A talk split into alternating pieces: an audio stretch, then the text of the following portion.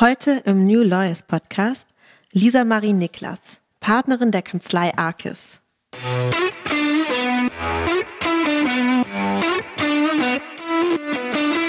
Also wir haben eine sehr offene Kultur, würde ich sagen. Wir haben unfassbar viele unterschiedliche Persönlichkeiten. Jeder kann hier so sein, wie er will. Ja, es gibt hier nicht den Einheitsanwalt oder den Einheitsassistenten, sondern wirklich ganz bunte Vielfalt an Menschen, an Nationalitäten, kulturellen Hintergründen, Religionen, Lebensmodellen, alles dabei.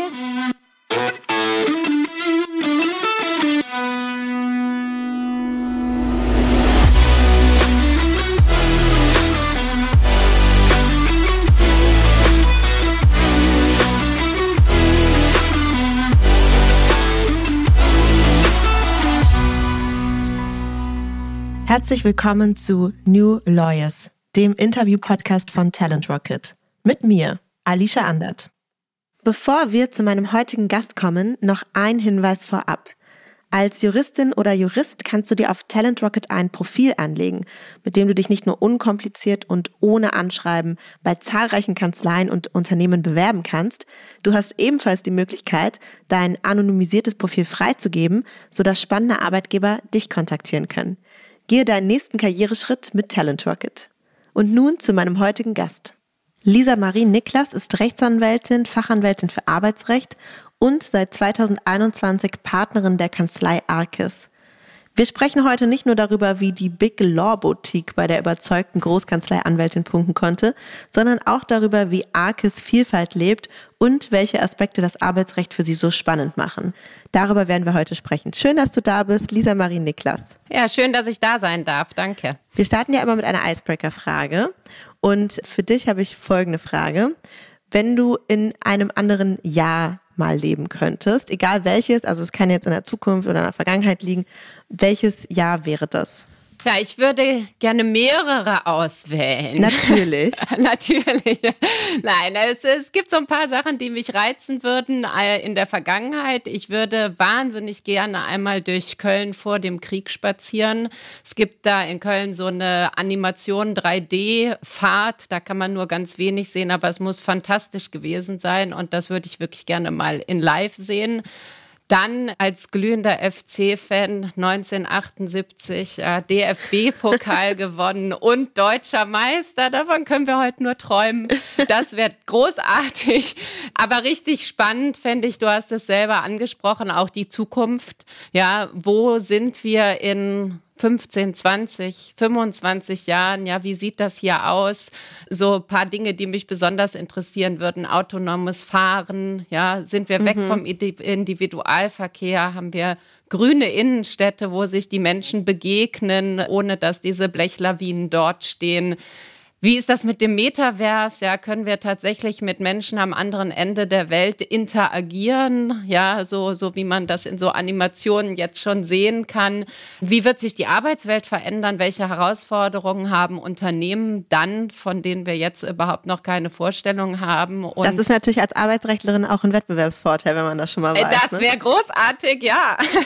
Und äh, als, als Mutter auch äh, wahnsinnig spannend. Welche Tipps gibt man seinen Kindern mit auf den Weg? Weg? Worauf müssen die sich vorbereiten? Ne? Wie sind die optimal aufgestellt?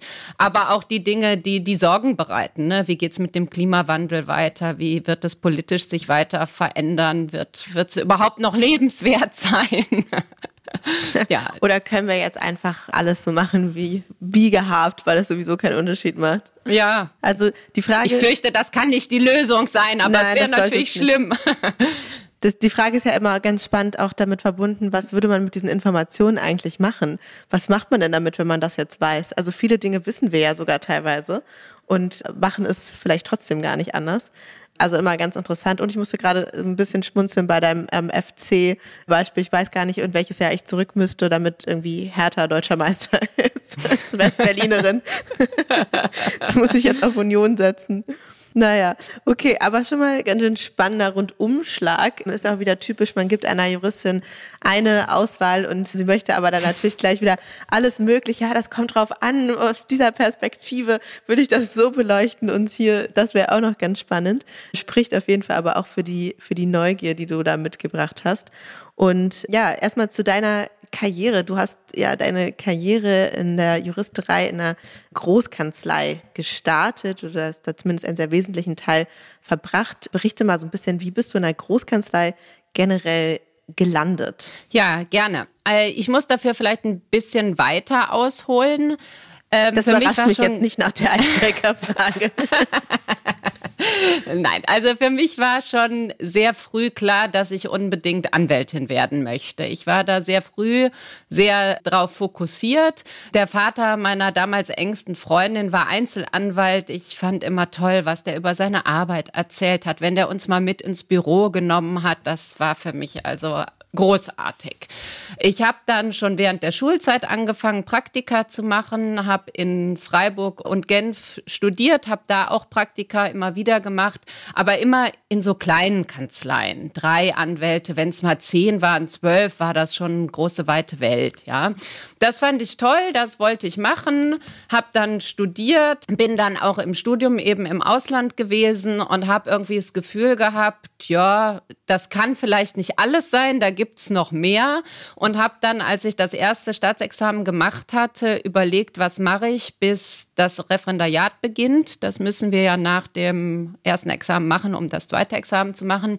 Damals hatte ich eine Wartezeit von sechs bis acht Monaten und habe gedacht, toll, das nutzt du mal, um dir eine Großkanzlei anzuschauen, um zu gucken, wie die das machen, ob wirklich die kleinen Kanzleien das Richtige sind oder ob das noch mehr zu bieten hat. Und dann bin ich zu Clifford Chance nach Düsseldorf gekommen und ich war total begeistert.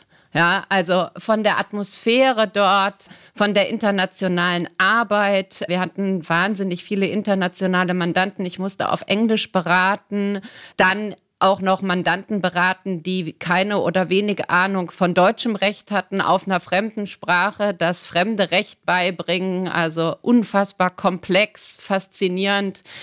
Die Geschwindigkeit fand ich toll, gerade im Transaktionsbereich, ja, die Komplexität der Aufgaben. Also ich war völlig geflasht. Mir war klar, das will ich machen. Ich war damals noch so gepolt, die jungen Leute heute sind da ein bisschen anders. Ich fand das großartig, da die Stunden abzureißen, wenn wir da bis nachts saßen. Ja, also das war ein tolles Gefühl. ja. Äh, natürlich hat mich auch das Geld gereizt, ja, aus dem Studium, da war immer knapp bei Kasse, dann plötzlich relativ viel Geld eben schon auch als wissenschaftliche Mitarbeiterin und Referendarin dort verdient, dann das Gehalt, was dann lockte nachher, das war auch faszinierend. Das war aber natürlich nicht allein der Treiber. Ich bin dann geblieben, nicht nur bis zum Beginn des Referendariats, sondern das ganze Referendariat über. Ich habe neben den Arbeitsgemeinschaften an meinen freien Tagen dort gearbeitet. Ich habe meine Anwaltsstation zum Teil dort gemacht und war eigentlich insgesamt nur sechs Monate nicht da, weil ich einmal drei Monate im Unternehmen war und drei Monate im Ausland bei der Kommission nochmal. Und dann war für mich klar, so, weg von den kleinen Kanzleien, die waren schon toll, aber nicht für mich. Mhm. Ja, okay, also dich hat wirklich so dieses Großkanzlei-Dasein richtig fasziniert und du hast es sehr, sehr spannend gefunden. Ich glaube, so geht's ja auch einigen Leuten. Dann bist du aber noch weitergezogen. Du bist jetzt seit letztem Jahr Partnerin bei Arkes. Kurze Reference an der Stelle. Wir hatten die Kanzlei Arkes schon mal im Podcast, nämlich mit Tobias Neufeld in Folge 5, falls jemand das nachhören möchte. Und da interessiert mich natürlich, wie sah denn dein Weg dort konkret hin aus und warum hast du dich gerade nach dieser Begeisterung, die du ja für Clifford offensichtlich dann auch hattest, überhaupt für einen Wechsel entschieden? Ja, da, da muss ich wieder sagen, ich muss noch mal weiter ausholen. Ich bin nämlich damals schon tatsächlich nicht zu Clifford gegangen und habe dort als Anwältin angefangen, sondern habe da schon den Schritt entschieden, dass ich zur CMS gehen möchte. War dann mhm. bei CMS in Köln in der damals schon und auch heute noch größten arbeitsrechtlichen Einheit in Deutschland. Ja, da haben wir noch mal viel mehr Arbeitsrecht gemacht, viel ja andere Tätigkeiten, die wir bei Clifford nicht gemacht haben. Da habe ich dann ganz schnell eben nicht nur die Bestätigung bekommen, dass die Arbeit in der Großkanzlei das Richtige ist, sondern auch meine Schwerpunkte nochmal anders gesetzt, weg mehr von diesem transaktionsbezogenen hin eben zu Restrukturierung und Outsourcing und Arbeitnehmerdatenschutz. Und da war ich dann fast 14 Jahre, bevor ich zu Arkis gewechselt bin. Deswegen kann man also das mhm. nicht auslassen, ja. nee, das, das, das stimmt natürlich. Aber du bist zumindest dem Großkanzlei-Dasein erstmal sehr treu geblieben. Genau. Und bist da quasi groß geworden. Und dann kam dein, dein Wechsel. Und wie kam es jetzt dazu? Also es war so, dass ich tatsächlich ein Angebot von Arkis bekommen habe und sofort interessiert war. Also also es ist so, das ist kein Geheimnis. Wir bekommen öfter Wechselangebote. Ja, wer, wer gerade Anwälte aus den großen Kanzleien. Es hat mich nie interessiert. Aber das Angebot von, von Arkis war ich sofort dran interessiert. Und zwar aus insbesondere zwei Gründen. Einmal der HR-Law-Ansatz, den Arkis fährt, aber auch das Konzept der Big Law Boutique. Ja, weg von der Großkanzlei in die Big Law Boutique. Das, das war es, was mich da gereizt hat. Ja, Big Law Boutique, interessanter Begriff, den musst du natürlich ein bisschen mal beleuchten. Was meint ihr damit? Gerne. Das ist relativ einfach. Wir vereinen zwei Dinge aus zwei Welten, und zwar einmal den hohen Spezialisierungsgrad einer Boutique aber eben nicht nur in einem Bereich. Die meisten Boutiquen sind ja fokussiert auf ein oder zwei Bereiche. Bei uns ist es so, dass wir fünf Fokusgruppen haben. Transactions, HR Law, Japan, Data Law und Risk und eine klassische Wirtschaftskanzlei sind. Und das verbinden wir mit dem Qualitätsniveau einer Großkanzlei, aber mit der persönlichen Zusammenarbeit in kleineren Teams, mit den flacheren Hierarchien einer Boutique und eben auch, und das fand ich besonders reizvoll und wichtig, ohne die strikten Regulierungen und Vorgaben, denen man in der Großkanzlei unterliegt. Und dadurch eben auch die Möglichkeit, sich in Abläufe einzubringen, in der Kanzlei mitzugestalten, was viel besser möglich ist als in der Großkanzlei. Also ich kann quasi sagen, das Beste aus zwei Welten vereint. Wie würdest du die Kanzlei beschreiben, wenn es jetzt zum Beispiel so um das Miteinander, um die Kultur geht? Siehst du da Unterschiede? Siehst du etwas, wo du sagen würdest, dadurch zeichnet sich Arkes besonders aus? Ja, also wir haben eine sehr offene Kultur, würde ich sagen. Wir haben unfassbar viele unterschiedliche Persönlichkeiten. Jeder kann hier so sein, wie er will. Ja, es gibt hier nicht den Einheitsanwalt oder den Einheitsassistenten, sondern wirklich ganz bunte Vielfalt an Menschen, an Nationalitäten, kulturellen Hintergründen, Religionen, Lebensmodellen, alles dabei. Wir sind also wirklich extrem divers und ich meine, das ist wirklich ein wichtiger Aspekt für ein gutes Arbeitsklima und das merkt man hier auch. Und es ist so, dass es keine vorgefertigten, strikten Modelle gibt, in die man reinpassen muss, sondern es wird individuelle Lösungen für individuelle Persönlichkeiten gesucht und angeboten und damit eben halt auch die, die Möglichkeit geschaffen. Und was noch ganz wichtig ist, wir feiern. Wir feiern wahnsinnig viel, wahnsinnig gerne und zum Glück geht das auch wieder. Das ist immer gut. Du hast gerade schon so das Thema Vielfalt angesprochen und gerade wenn es um größere Wirtschaftskanzleien geht, da muss man ja bei den Finger in die Wunde legen. Das hat oftmals wirklich vermittelt ein Bild, als ob das eine Männerdomäne wäre sehr, sehr geringe Zahlen in der Partnerschaft generell. Und man fragt sich immer, ob da das ganze Thema Diversität und was das eigentlich für ein Innovationstreiber ist, noch gar nicht richtig angekommen ist. Wie ist es bei euch? Wie sieht es bei euch aus? Wie wird es gelebt? Also das stimmt, dieser Eindruck, dass der entsteht. Und ich finde es unglaublich schade. Und zwar nicht nur, dass der Eindruck entsteht, sondern dass das in, bei einer ganz, ganz großen Anzahl an Anwaltskanzleien jeglicher Art, egal welche Größe, tatsächlich so ist. Ja, Bei uns ist das aber zum Glück wirklich völlig anders. Wir haben nicht nur vier Partnerinnen und damit einen Anteil von knapp 25 Prozent Frauen in der Partnerschaft, sondern mit der Andrea Panzer-Hemeyer auch eine Managing-Partnerin, ja, die, die eben auch eine Seltenheit ist, sagen wir mal so, in den. Ja, muss man ähm, sagen. Ja, leider. Wir haben eine Frauenquote bei den Berufsträgern und Legal Specialists von 53 Prozent, also mehr Frauen mhm. als Männer. Und bei uns im HR-Law-Bereich können wir das noch deutlich toppen. Da sind wir sogar 75 Prozent Frauen. ähm, da braucht ihr langsam eine Männerquote. Ja, wir haben jetzt tatsächlich auch einen Mann neu eingestellt und gesagt, wir tun was für die Männerquote. Ja.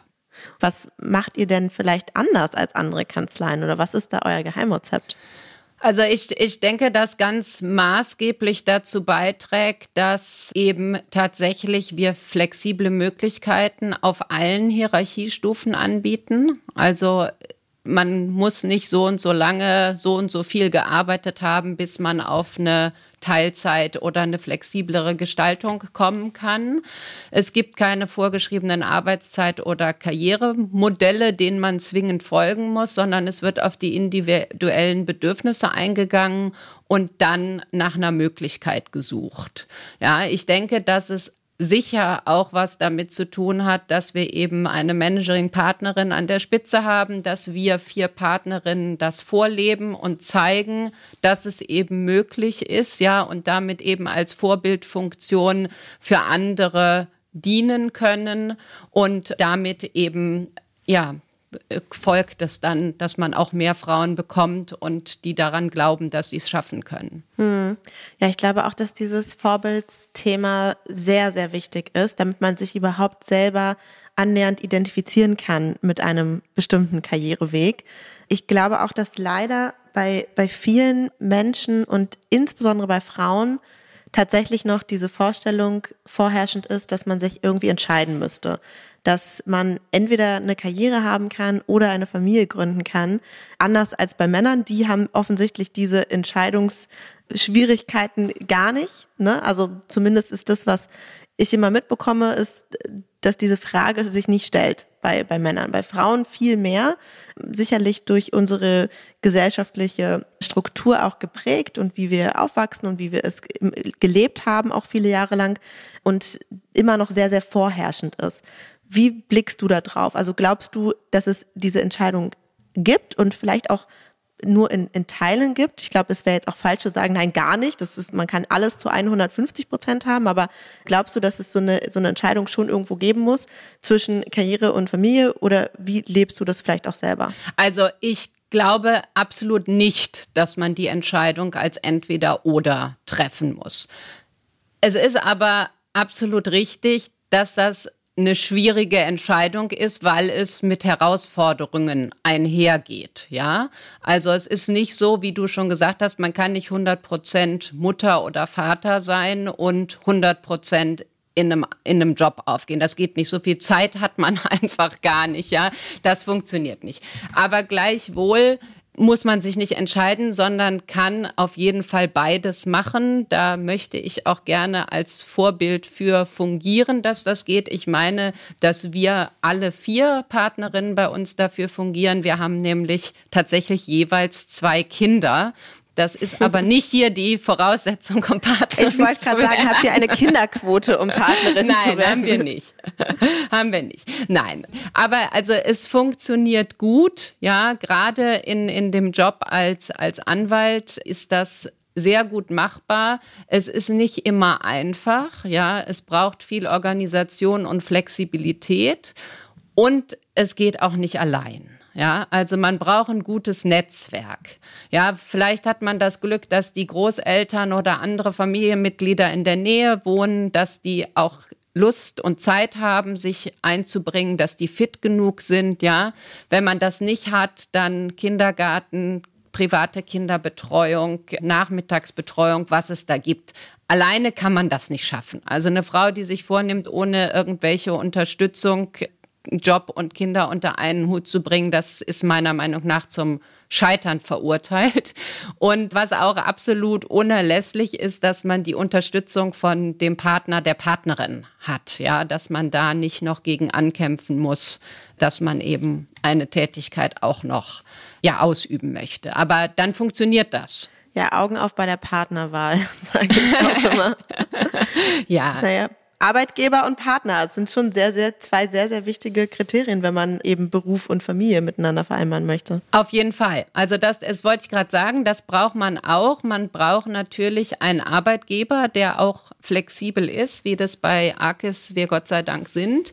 Und natürlich muss man auch improvisieren können. Weil egal wie organisiert ist, man ist, egal was man für ein tolles Netzwerk hat, es kommen die Momente, in denen es nicht so funktioniert, wie man das wollte. Ja, also man hat alles top geplant, wer wann wo wen betreut, abholt, mitnimmt, übergibt. Ja, mhm. und dann ist derjenige krank oder ja, die Kinder wachen nachts auf, haben Fieber, müssen sich übergeben, was auch immer. Dann ist der ganze Plan hinfällig, ja.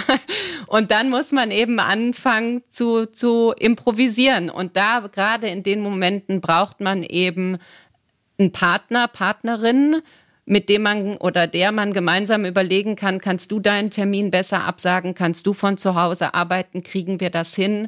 Man braucht einen Arbeitgeber, der das versteht. Man braucht vielleicht auch ein Team, wo man anrufen kann, ich habe heute den Termin, es geht einfach nicht, wer könnte dahin, ja? Und da darf man absolut nicht die Nerven verlieren, ja, und muss eben gucken, dass man da improvisieren kann, die Ruhe bewahrt und, und eine Lösung gemeinsam findet. Also eigentlich entwickelt man doch wahnsinnige Projektmanagement-Skills, oder? Wenn man das stimmt. ja, ja. einem Job arbeitet mit, mit Familie. Also wenn ich ein Großprojekt zu vergeben habe, dann werde ich das definitiv einer Mutter geben, weil da kann man sich sicher sein, die hat schon Schlimmeres gesehen. Das ähm. ist absolut richtig. Und es sind auch die kleinen Dinge. Je kleiner die Kinder, desto größer das Projekt, weil man natürlich lauter Logistik noch mitgeben und organisieren muss. Je älter sie werden und je unabhängiger ja auch mal alleine bleiben können, auch das Verständnis dann haben, du darfst jetzt mal drei Stunden lang nicht reinkommen oder mhm. ja, desto einfacher wird's natürlich. Aber es ist jeweils ein Projekt zu managen. Ja. Jetzt schauen wir mal auf deinen fachlichen Teil. Du bist ja Fachanwältin für Arbeitsrecht. Ja. Und nach unserem Vorgespräch kann ich auch schon mal sagen, du bist das auch wirklich mit Herz und Seele. Vielleicht kannst du mal erläutern, was begeistert dich an diesem Rechtsgebiet Arbeitsrecht so sehr? Ja, also eigentlich alles. Du hast das äh, genau richtig rausgehört. Ja, ich bin mit Herz und Seele Fachanwältin für Arbeitsrecht. Ich brenne nicht nur für mein Rechtsgebiet, sondern auch für die Tätigkeit als Anwältin. Und ich, also ich finde besonders spannend im Arbeitsrecht nicht nur zum einen die Aktualität. Ja, das haben wir gerade in den letzten Jahren mit der Pandemie immer wieder gespürt, wie schnell und kurzfristig man zum Teil auf geänderte Anforderungen und Vorgaben, Herausforderungen reagieren muss, die sich zum Teil eben aus Gesetzen, aus Verordnungen, aus der Situation wie jetzt in der Pandemie oder eben auch aus, aus Rechtsprechung ergeben. Man muss immer sehr nah am Geschehen sein, sehr schnell reagieren, sehr aktuell da sein, aber eben auch, ich berate ja nur Unternehmen, die Möglichkeit, da mitzugestalten, die Arbeitsbedingungen von vielen Menschen mitzugestalten, zu verbessern, ja, da Einfluss drauf nehmen zu können, das ist was, was mich wahnsinnig fasziniert. Du hast gerade schon erwähnt, wie aktuell dieses Rechtsgebiet immer ist. Es ist immer sehr, sehr nah an der, an den aktuellen politischen Entwicklungen dran. Und wie du auch erwähnt hast, in, gerade in der Corona-Zeit hat man das natürlich extrem stark gesehen, weil die ganzen Pandemievorkehrungen halt direkt von Unternehmen, von Arbeitgebern umgesetzt werden mussten, direkt Einfluss auf Arbeitnehmerinnen und Arbeitnehmer hatten. Und da muss ich jetzt natürlich mal fragen, wie blickst du denn auf die jetzigen politischen Entwicklungen, um hier nur mal so ein paar Stichworte mit reinzubringen? Also natürlich sowas wie mobiles Arbeiten, was immer relevanter wird, das Nachweisgesetz, was jetzt auf einmal dazu verpflichtet, dass man Arbeitsverträge wieder schriftlich fassen muss das Arbeitszeiturteil. Also das jetzt auch nur mal so reingeworfen. Vielleicht kannst du das auch mal kurz erläutern für diejenigen, die jetzt nicht das komplett auf dem Schirm hatten. Wie würdest du so diese Entwicklungen gerade beurteilen und würdest du vielleicht sogar sagen, dass die Politik in eine falsche Richtung läuft? Ja, also ich, ich pick mir mal zwei Punkte raus. Als erstes, wir können gerne dann auch noch weiter darüber sprechen. Ich weiß nicht, wie viel Zeit wir haben.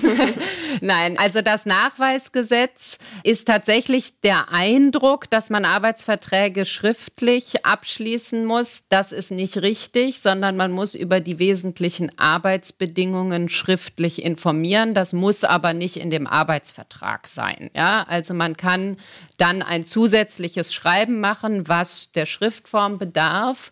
Und hier ist es ja leider eben so, dass unser Gesetzgeber gesagt hat, die gute deutsche alte Schriftform heißt mit Hand unterschrieben und die elektronische Signatur ausdrücklich ausgeschlossen hat, mhm. obwohl die europäische Vorgabe das so nicht erfordert hat. Es ist der Gesetzgeber da einen deutlichen Schritt drüber hinausgegangen.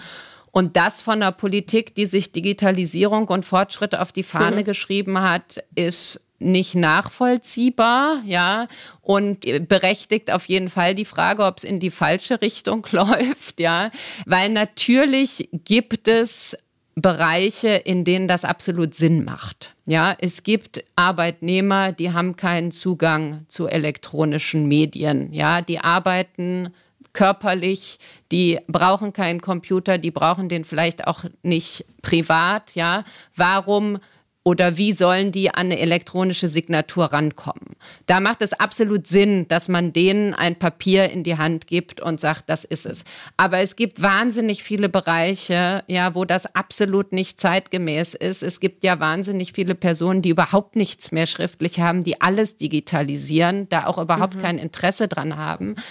Es ist für meinen Geschmack auch vor dem Hintergrund Umweltschutz, Klima absolut nicht nachvollziehbar, warum man dafür Papierberge produzieren muss, ja. Also deswegen ja, in diesem Punkt läuft es in die falsche Richtung, sehe ich so. Hm. Jetzt haben wir das andere Thema Arbeitszeiturteil, was ja jetzt gerade extrem hoch gekocht ist, nochmal durch die Entscheidung des Bundesarbeitsgerichts. Aber eigentlich ein Thema ist, was wir schon seit der EuGH-Entscheidung seit drei Jahren auf dem Tisch haben. Und der Gesetzgeber noch gar nichts dazu auf den Weg gebracht hat. Ja, da geht es eben um die Arbeitszeiterfassung, um die Vorgabe, dass die Arbeitszeit transparent und zwar täglich zu erfassen ist. Und der EuGH hat das als Aufgabe aufgegeben, dass die Länder ein System dafür schaffen müssen, dass dieses ermöglicht. Und das BAG hat eben jetzt letzten Monat gesagt, das ist heute schon gesetzlich so, dass das passieren muss. Keiner versteht, wo sie das daraus hergeleitet haben, weil die Norm, die sich aus der Pressemitteilung ergibt, da steht das nicht drinnen. Ja, wir warten also mit großer mhm. Spannung auf die Entscheidungsgründe und gucken dann mal, was darin steht. Und wir warten natürlich mit großer Spannung darauf, was der Gesetzgeber dann endlich mal tut. Und zwar nicht nur im Punkto Arbeitszeiterfassung, sondern insgesamt Arbeitszeit. Das Arbeitszeitgesetz ist aus einer Zeit, wo völlig andere Voraussetzungen herrschten. Das ist noch zeitgemäß äh, für Fließbandarbeiter, ja wo es ganz wichtig ist, dass die strenge Pausenzeiten haben, dass die die elf Stunden Ruhe zwischen der Arbeit haben. Aber es entspricht überhaupt nicht dem Gedanken des flexiblen Arbeitens, der Möglichkeiten, die bestehen durch die Digitalisierung, durch alles, was sich da eben ergibt, auch mal eben zwischendurch Pausen zu machen, dafür abends noch mal dran zu sitzen. Ja, wenn man das ernst nehmen würde, dann würde das dazu führen, dass man irgendwie quasi gar nicht mehr arbeiten kann, weil wenn man nachts irgendwie um elf noch eine E-Mail geschrieben hat, plus elf Stunden Ruhezeit, dann kann man erst mittags am nächsten Tag wieder anfangen. ja, und das führt halt im Ergebnis dazu, die derzeitige Lage, dass wahnsinnig viele Verstöße gegen das Arbeitszeitgesetz vorliegen und es wirklich zwingend einer Überarbeitung bedarf, wo man auch mal ein bisschen, ja, sich trauen muss, kreativ und zeitgemäß zu sein. Und ich hoffe nicht, dass das Nachweisgesetz ein Muster dafür ist, was unser Gesetzgeber sich an Dynamik, Flexibilität und Modernität vorstellt. Ja, dann kommt es nämlich dann alles wieder so zusammen, auch Stichwort mobiles Arbeiten oder New Work. Wie verändert sich eben die Arbeitswelt? Weil das halt alles so eng miteinander verzahnt ist. Und da finde ich bei diesem Beispiel, gerade bei dem, bei dem neuen Urteil, sieht man einfach sehr schön, wie nah du dann quasi mit dem Arbeitsrecht an den aktuellen Entwicklungen dran bist, weil natürlich werden Mandanten aufschlagen und sagen, ja, und was machen wir jetzt? Wie sollen wir das natürlich. jetzt, äh, wie sollen wir das jetzt regeln? Und man steht ja. dann vielleicht irgendwie da und sagt so, ja, also momentan wissen wir auch noch nicht so viel. Das heißt aber, dass ihr einen wahnsinnig pragmatischen Beratungsansatz dann letztlich auch fahren müsst, weil ihr denen ansonsten halt in der Situation gar nicht helfen könntet. Also man muss ja dann schon echt ganz konkret abwägen zwischen, wie, wir haben hier eine Rechtsunsicherheit, wir wissen es selber noch nicht zu 100 Prozent genau, wie groß ist aber jetzt die Wahrscheinlichkeit, dass da das geahndet wird, weil die Politik vielleicht auch selber sieht, dass sie da eine Lücke hinterlassen hat. Also das finde ich total spannend. Ihr müsst doch super pragmatisch vorgehen. Absolut. Ja, müssen wir und zeigt es eben gerade eben die von dir angesprochenen Thema, gerade diese Corona-Problematiken. Ja, da muss man wirklich mit Augenmaß auch mal dran gehen. Mal gucken, was ist vorgegeben, was ist schon sicher, was das bedeuten mhm. soll. Wir hatten da ja so mit den Osterruhetagen zum Beispiel auch so Wellen, die gekommen sind. Keiner wusste, ist das jetzt ein Feiertag? Gibt es Entgeltfortzahlung? Wie soll das laufen? Ja, völlig alleingelassen. Da muss man dann auch tatsächlich mal pragmatisch und, und mit Augenmaß arbeiten. Ja, richtig. Wem würdest du denn eine Karriere im Arbeitsrecht empfehlen? Vielleicht gerade auch mit Hinblick auf die Fähigkeiten und Interessen, die man mitbringen sollte. Ja, also ich, ich kann ja nur für die Beratung oder das Arbeitsrecht in Bezug auf Beratung von Unternehmen, mhm. ja, und, und in einer Einheit, wie ich sie kenne, also Großkanzlei, Big Law, Boutique, was empfehlen. Und da ist die Antwort ziemlich einfach. Das müssen Menschen sein, die dafür brennen, Anwalt zu sein. Ja, und damit meine ich, dass man eine Dienstleistung erbringen möchte, weil nichts anderes sind wir im Grunde genommen als Dienstleister und dass man eben Spaß daran hat, Probleme und Herausforderungen anderer zu erkennen und zu lösen. Weil es ist ja nicht immer so, dass der Mandant mit, mit dem Problem oder der Frage kommt, die eigentlich das Problem oder die Frage sind. Oft muss man das ja erstmal rausfinden, mhm. ja, gesamt anschauen und sehen, dass es eigentlich der Schuh ganz woanders drückt. Da muss ich Interesse dran haben, da muss ich Freude dran haben, mich, mich reinzufinden, reinzudenken und Spaß haben, mit Menschen zu arbeiten. Ja, weil auch wenn wir keine Arbeitnehmer beraten, die mit ihren persönlichen Problemen bekommen, beraten wir natürlich Menschen, ja, die aufgrund ihrer Aufgabe das Problem mitbringen, sei es die Geschäftsführung, der Vorstand, die Personalleiter, Personalmitarbeiter, aber die eben auch mit Problemen von Menschen kommen. Ja, sie wollen ja für ihre Arbeitnehmer in ihrem Unternehmen etwas gestalten, ein Problem lösen, eine Herausforderung annehmen. Und dafür muss man tatsächlich mit Feuer und Flamme dabei sein, bereit sein, etwas mehr zu tun. Und dann läuft das. und dann läuft das. Mein Eindruck ist tatsächlich immer, dass das Arbeitsrecht ein bisschen noch näher an den Personen dran ist, vielleicht als andere Bereiche, was sicherlich daran liegt, dass Arbeit auch einen sehr großen Teil von, von unserem Leben einnimmt. Und ich muss sagen, dieser Funke ist auf jeden Fall ein bisschen übergesprungen. Ich nehme auch deine Begeisterung hier mit für das Rechtsgebiet und für die Arbeit in einer Wirtschaftskanzlei. Bedanke mich ganz herzlich bei dir für das sehr, sehr nette Gespräch und die tollen Einblicke. Ich danke dir ganz herzlich. Es hat viel Spaß gemacht. Tschüss. Tschüss. Das war Lisa Marie Niklas. Wenn dir der Podcast gefällt, dann hinterlass eine Bewertung auf Spotify oder Apple Podcasts. Es dauert nur zwei Sekunden und hilft enorm, um noch mehr Juristinnen und Juristen auf ihn aufmerksam zu machen. Du möchtest bestimmte Gäste hören oder möchtest Feedback geben? Dann melde dich gerne oder folg dem Link, den ich euch in den Shownotes verlinkt habe.